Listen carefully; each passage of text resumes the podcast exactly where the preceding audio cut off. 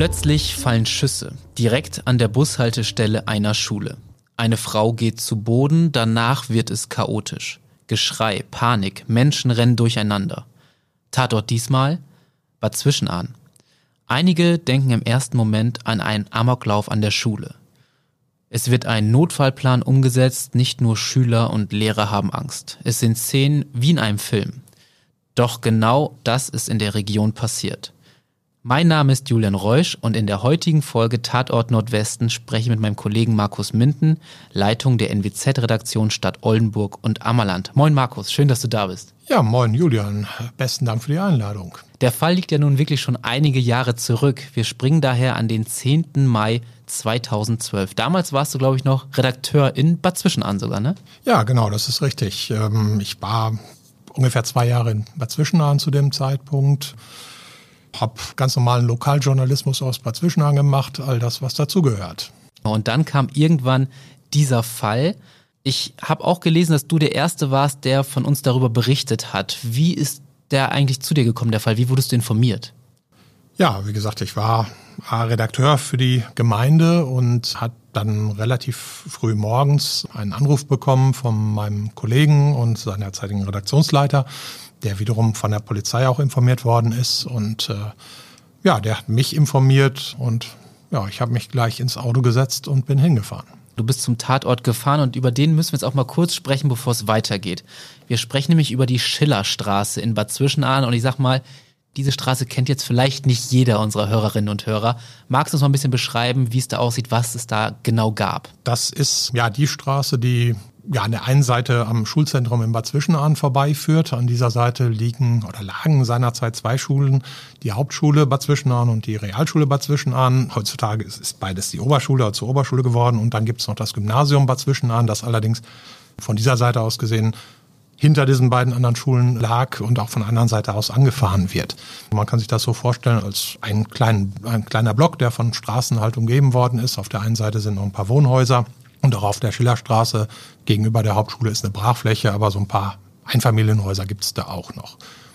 Ja, und vor der heutigen, oder vor der heutigen Oberschule, seiner zeitigen Realschule, gibt es eine parallel zu dieser Schillerstraße verlaufenden eigene Busspur mit einem Bushalteplatz. Ähm, wo sich morgens dann die Busse aneinander reihen, die aus den Bauerschaften kommen und wo die Fahrschüler halt rausgelassen werden und mittags auch natürlich wieder abgeholt werden. Unweit davon gab es auch noch so eine Kindergartenstätte oder sowas, war da auch noch, ne? Ja, die ist ein Stückchen weiter weg, sind zwei, drei Straßen dazwischen. Da gab es äh, in der Tat eine Kita, die im weiteren Verlauf auch noch eine Rolle spielen wird. Genau, da kommen wir gleich drauf zu sprechen. Starten wir jetzt mal wirklich ein bisschen in den Fall richtig rein.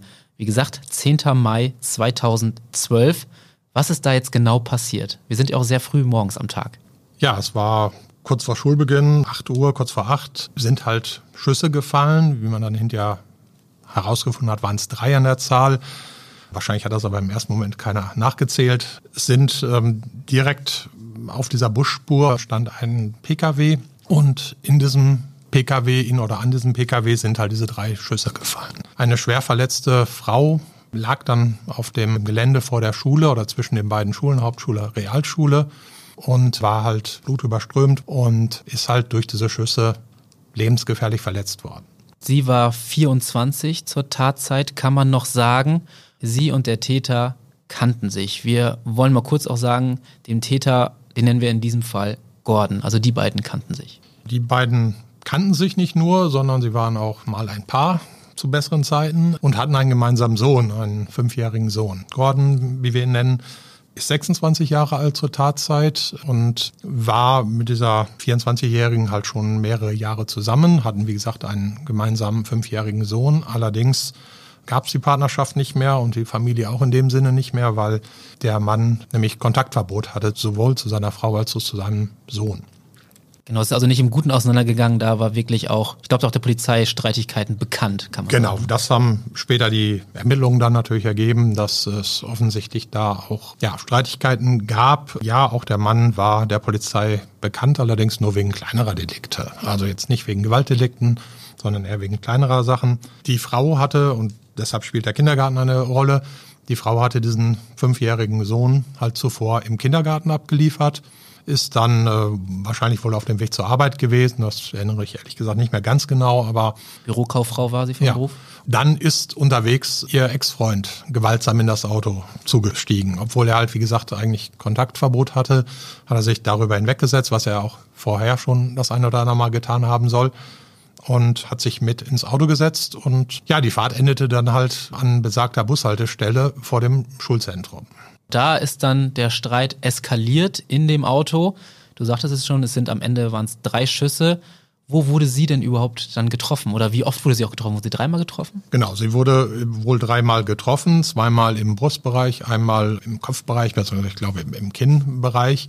Wie der Richter dann später in der Verhandlung betonte, hätte auch jeder dieser Schüsse tödlich sein können. Deswegen kann man vom Glück reden, dass sie das überlebt hat. Trotzdem, jetzt waren wir an der Bushaltestelle vor der Schule. Das heißt, kurz vor Schulbeginn, es gab auch eine Reihe an Zeugen. Du kannst ja mal sagen, da waren auch ja, viele Schülerinnen und Schüler einfach, ne? Es waren äh, noch einige Schülerinnen und Schüler auf jeden Fall. Wie viele genau kann ich nicht sagen, aber es waren noch einige Schülerinnen und Schüler, die direkt Ohren- oder Augenzeuge dieser Tat waren, also die die Schüsse mitbekommen haben, die teilweise zumindest auch die schwer verletzte Frau dann gesehen haben und teilweise sogar, oder zumindest in Einzelfällen auch noch versucht haben zu helfen, gemeinsam mit Lehrkräften der anliegenden Schule, insbesondere der Hauptschule, weil die hatte einen direkten Blick dann quasi aus dem Lehrerzimmer heraus oder aus einer Kaffeekirche heraus auf diese Tat.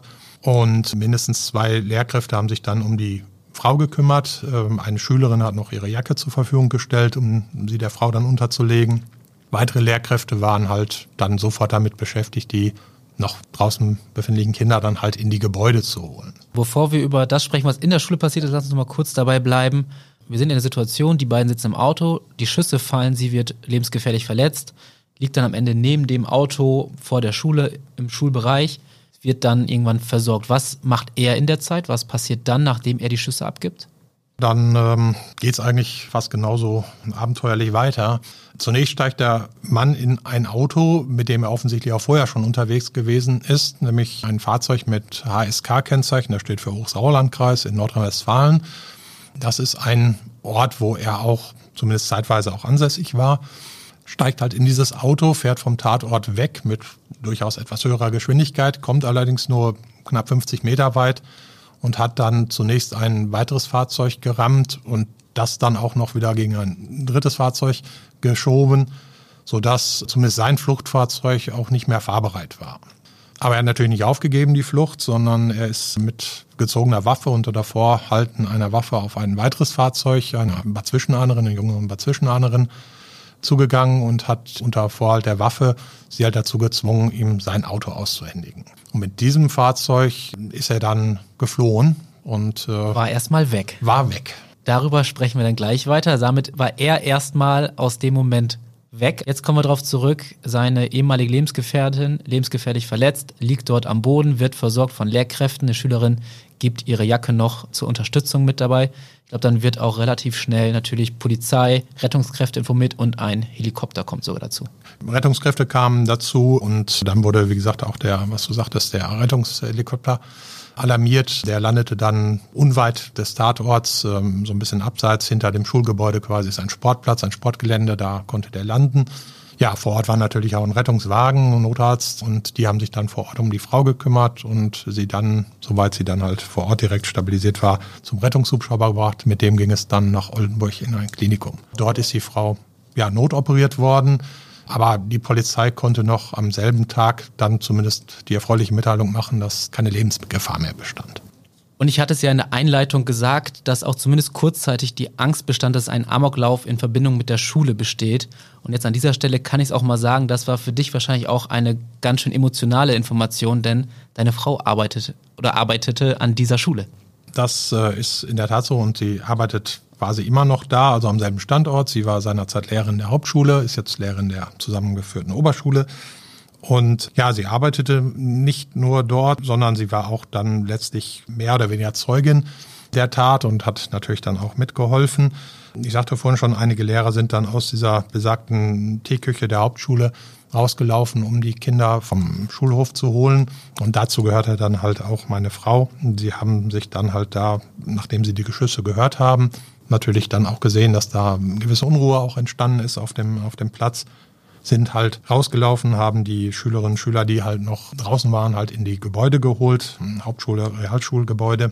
Das war ein richtiger Notfallplan, der da quasi genau. in Kraft getreten ist. Ne? Sie hatten einen Notfallplan für Amok-Szenarien. Genau, für solche Amoklagen gibt es in der Tat. Ähm, ja, es gab ja leider auch durchaus in der Vergangenheit immer mal wieder Vorfälle an Schulen. Und insofern gab es auch an den Schulen entsprechende Unterlagen, sogenannte Amokpläne. Und die sind dann auch sofort in Kraft getreten worden, weil man wusste natürlich im ersten Moment auch nicht ganz genau, was ist Hintergrund dieser Tat. Man wusste ja nicht, dass es eine Beziehungstat ist, sondern es hätte natürlich in der Tat auch noch was anderes sein können. Insofern hat man äh, ja da gehandelt, wie man handeln musste, die Schüler erstmal möglichst in Sicherheit zu bringen, in die Schulgebäuden. Die Schüler sind dann alle in ihre Klassen gegangen, sind dort von den Lehrkräften betreut worden ja, es äh, wurde insbesondere an der Hauptschule oder auch an, auch an der Realschule ähm, wurden die großen Pausen insofern gestrichen, als dass man nicht mehr raus durfte. Das Gymnasium, wie gesagt, lag ein bisschen weiter zurück. Da durfte zumindest dann der vordere Teil des Schulhofs dann genutzt werden. Im weiteren Verlauf, nachdem dann klar war, dass es halt doch keine Amoklage war, was dann relativ schnell klar wurde, aber nichtsdestotrotz wurde dieser Amokplan abgearbeitet und hat sich auch gezeigt, dass der offensichtlich sehr gut funktioniert hat. Es ist kein Zufall, dass die Schulen in Bad Zwischenahn einen Amokplan in der Schublade haben. Drei Jahre vorher gab es in Winneden in Baden-Württemberg einen schrecklichen Amoklauf in einer Schule.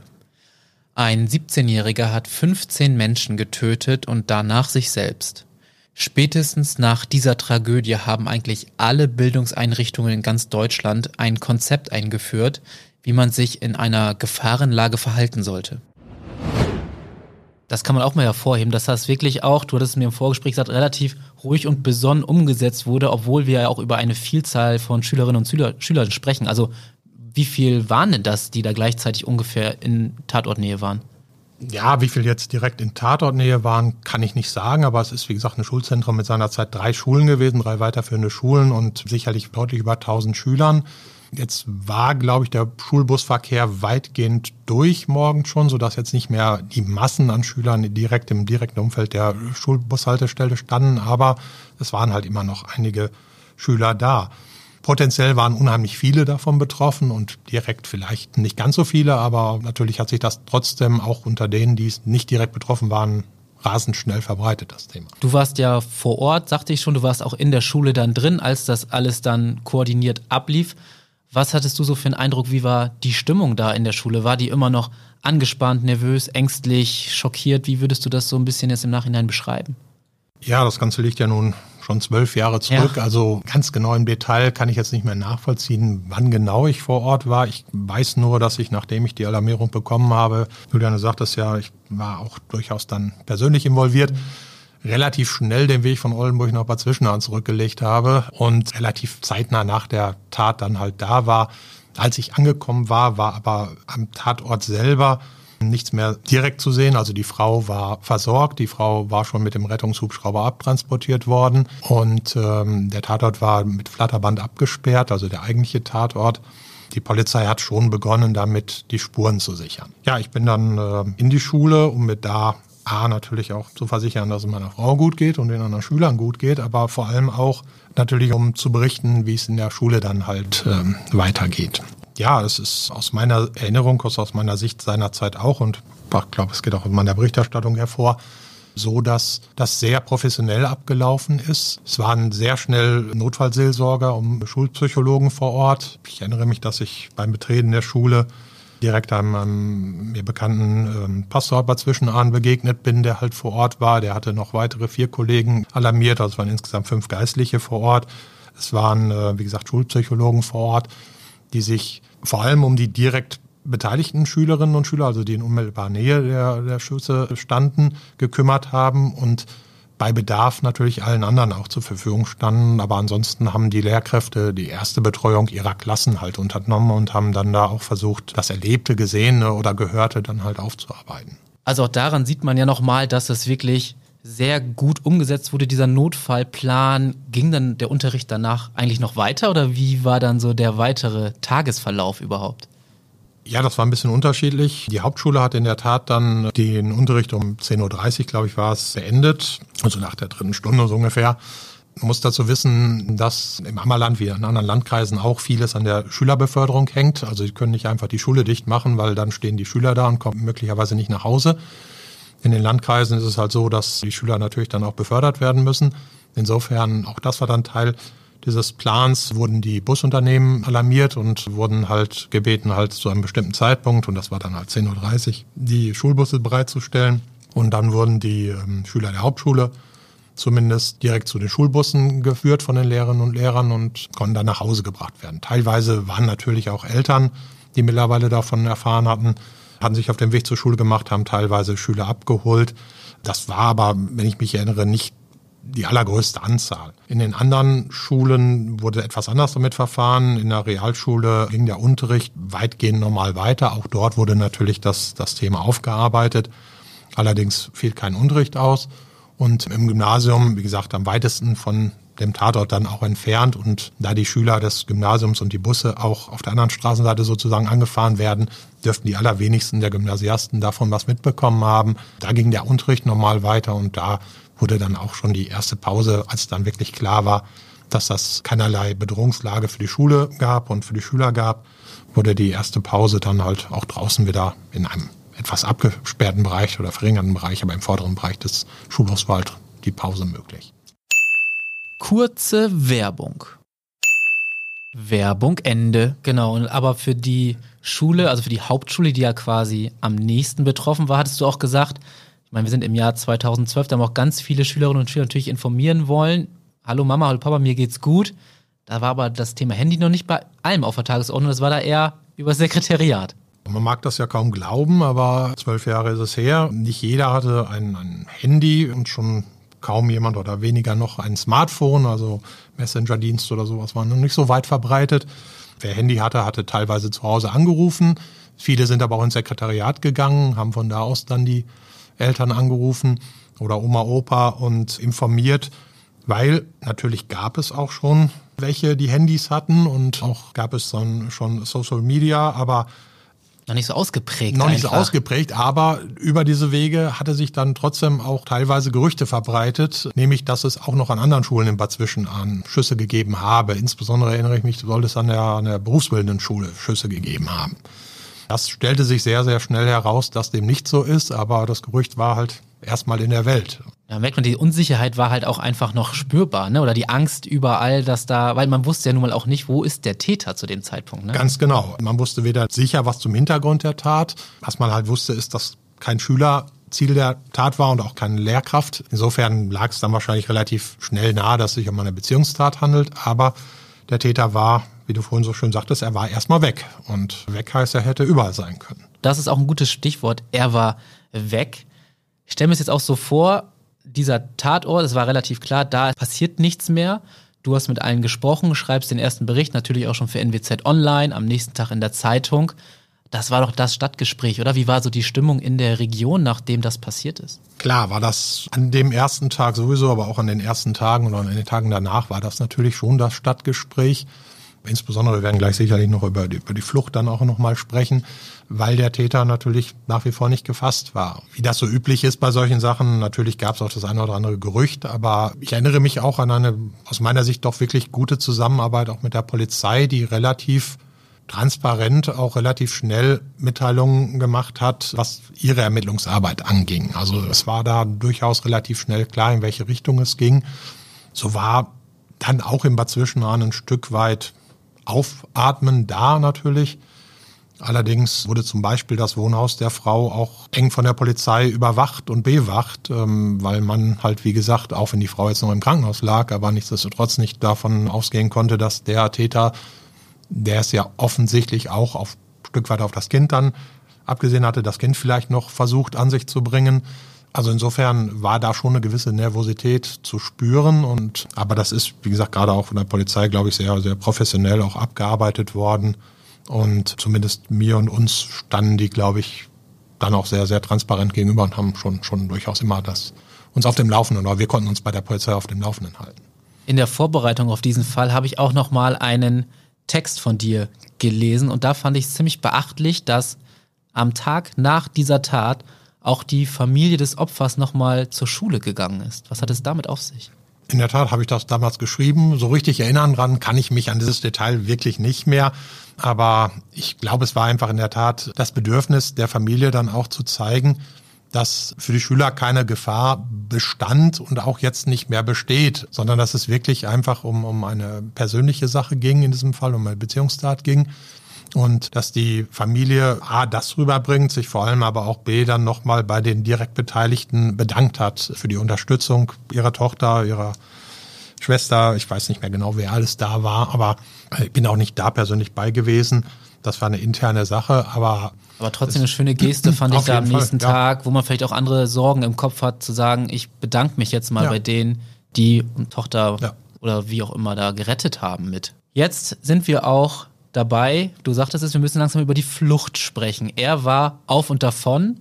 Man hatte dann ja so ein paar Vermutungen, wo er sein konnte. Ich glaube, es lag auch so ein bisschen an dem Kennzeichen des Autos von ihm damals. Ne? Genau, ich sagte ja schon, HSK war das Kennzeichen für Hochsauerlandkreis.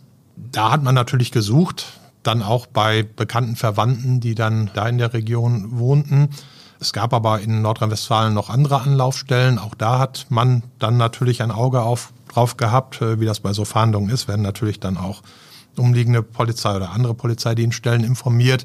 Man hatte ja so ein bisschen Hinweise, wo es vielleicht hingehen könnte. Allerdings hat man auch annehmen können, da es sich bei diesem Mann um einen serbischen Staatsbürger handelte, dass er sich vielleicht auch ins Ausland oder in seine Heimat halt abgesetzt hat.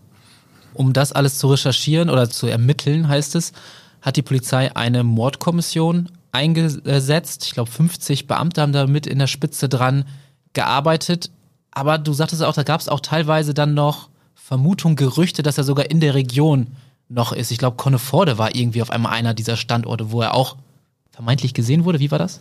Genau, es wurde eine Sonderkommission, es war ja noch kein Mord, aber es wurde, glaube ich, eine genau. Sonderkommission eingerichtet, bei der beziehungsweise bei der Polizei ging in den nächsten Tagen durchaus der eine oder andere Hinweis ein, dass er er oder beziehungsweise das Fluchtfahrzeug wohl in der Region gesehen worden ist. Es handelt sich beim Fluchtfahrzeug, meine ich, um ein braunes Fahrzeug, also jetzt auch nicht so eine ganz alltägliche Farbe, also insofern durchaus ähm, braun, grau, metallicfarbener Passat. So. Okay, ah ja. Und ähm, All diese Meldungen erwiesen sich dann aber im Nachhinein als nicht zutreffend. Ähm, in Conneforde in der Tat sollte er in einem Ferienhaus vielleicht Unterschlupf gefunden haben. Da gab es dann auch einen Polizeieinsatz, aber gefunden wurde er dort nicht. Gefunden wurde dann erst zwei Tage später immerhin sein Fluchtauto bei Haltern am See. Das ja, bestätigte dann die Annahme der Polizei auch vorher schon, dass es ihn dann doch vielleicht in Richtung Nordrhein-Westfalen zieht, wo er, wie gesagt, weitere Verwandte hatte. Offensichtlich ist das Fahrzeug dann leer gefahren gewesen. Das stand dann ähm, mitten im Wald, glaube ich, oder zumindest ein bisschen abgelegen, äh, mit leerem Tank. Und dann hat man das Auto zwar wieder, aber von ihm Fehlt fehlte immer noch. Ja, jede Spur weiß ich nicht, aber zumindest hatte man keine konkrete Spur.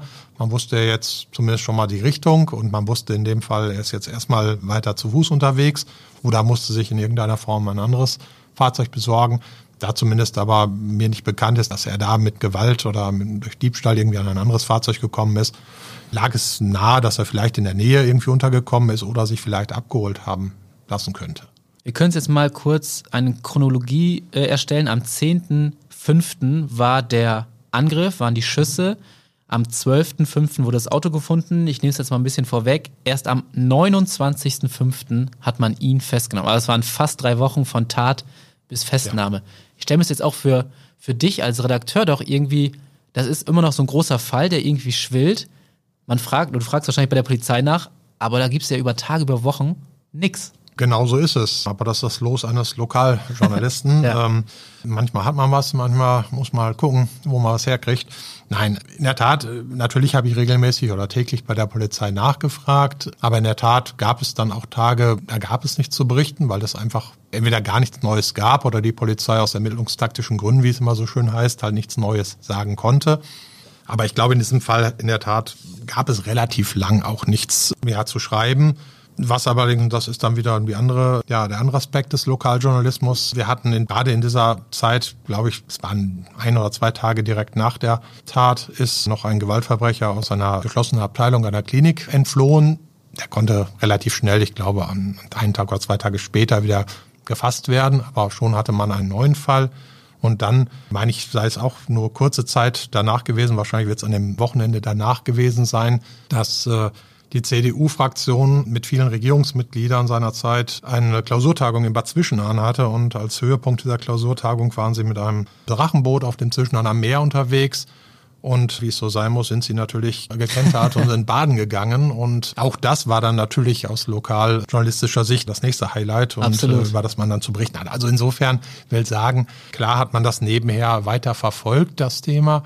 Aber wenn es dann auch mal nichts zu berichten gibt, hat man natürlich andere Sachen zu berichten. Und so hat man es dann ein bisschen, ja, nebenher natürlich weiterverfolgt. Aber ja, es lag ja auch nicht in unserer Sache oder in unserer Hand dann, da wirklich was. Ähm, das Gebiet hat sich auch so ein bisschen verschoben, kann man genau. ja fast sagen. Das war ja eher dann auf einmal Richtung NRW, augenscheinlich, dass man da hinschauen muss.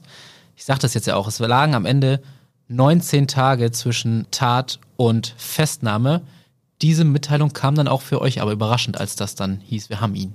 Ja, die kam in der Tat sehr überraschend, glaube ich sogar, kann man sagen. Also für mich zumindest. Die ähm, kam dann wirklich, du sagtest es ja gerade schon, wir als Lokalredaktion haben natürlich dann auch nicht die Möglichkeiten, großartig in Haltern oder in Drosten zu recherchieren. Natürlich hat man da auch vielleicht mal angerufen. Aber in der Regel lief die Kommunikation hier über die hiesige Polizei die natürlich mit den Behörden da unten in Verbindung stand. Dann kam in der Tat die Nachricht, dass sie diesen gesuchten Mann in Dorsten festgenommen hat. Dorsten auch NRW? Genau. Genau, was kann man denn sagen, wo wurde er denn festgenommen? Also wie lief das ab? Ja, was mir bekannt ist, ist, ist äh, aus Erinnerung heraus, glaube ich, ein Mehrfamilienhaus gewesen, oder zumindest ein Wohnhaus, in dem er dann festgenommen wurde. Es sind dabei zwei Sondereinsatzkommandos wohl zum Einsatz gekommen, eines aus Oldenburg und eines aus Essen im Ruhrgebiet. Und die haben beide wohl zusammengearbeitet.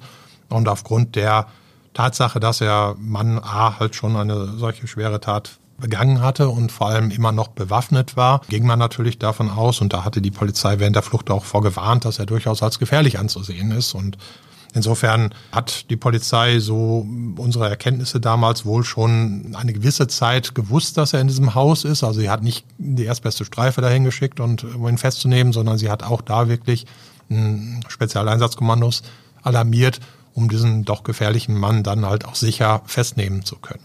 Und das ist auch gelungen.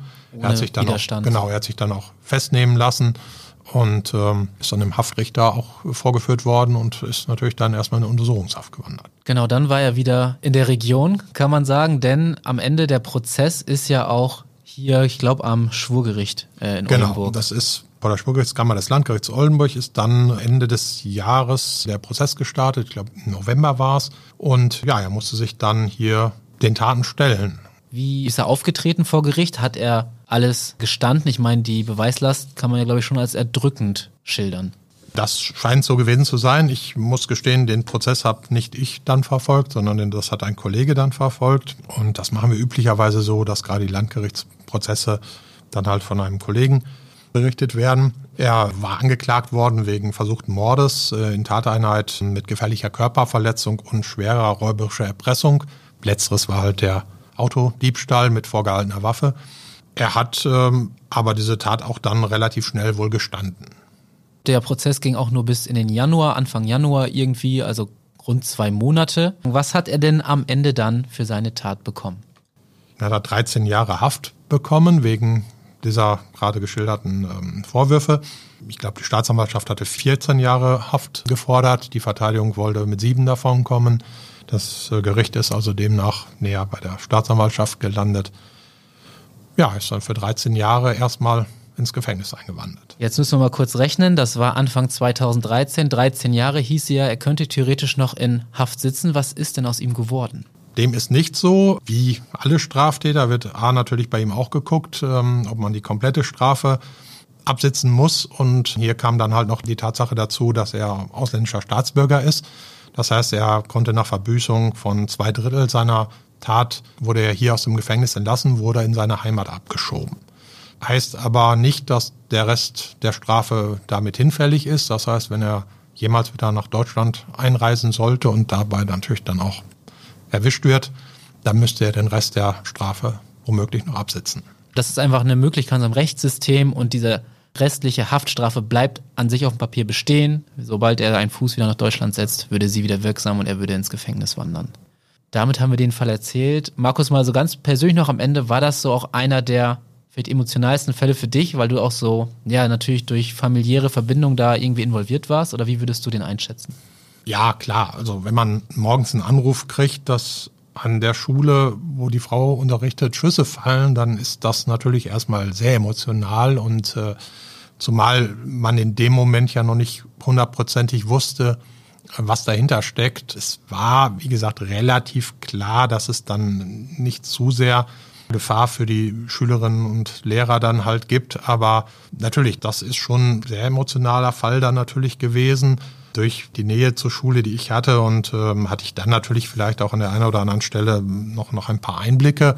Wie gesagt, man kannte mich an der Schule, ich konnte mich da dann relativ frei auch bewegen in der Schule es ist sicherlich ein, ein sehr emotionaler Fall. Ich habe noch nie so eine, so eine Hitliste meiner spektakulären ja, Berichterstattung aufgemacht, ne? aber wenn man drüber nachdenkt, gehört das sicherlich schon, schon dazu. Wie gesagt, weil du es auch sagst, äh, weil man auch in diesem Fall dann halt persönlich involviert ist und ja, es gehört natürlich dann auch professionell dazu, dass das irgendwie zu trennen. Hier ist es ja auch alles human im Nachhinein dann genau. wirklich gut glimpflich, ja, glimpflich ausgegangen. ausgegangen. Die, die Frau wie gesagt, ähm, ist ähm, relativ schnell, stand keine Lebensgefahr mehr.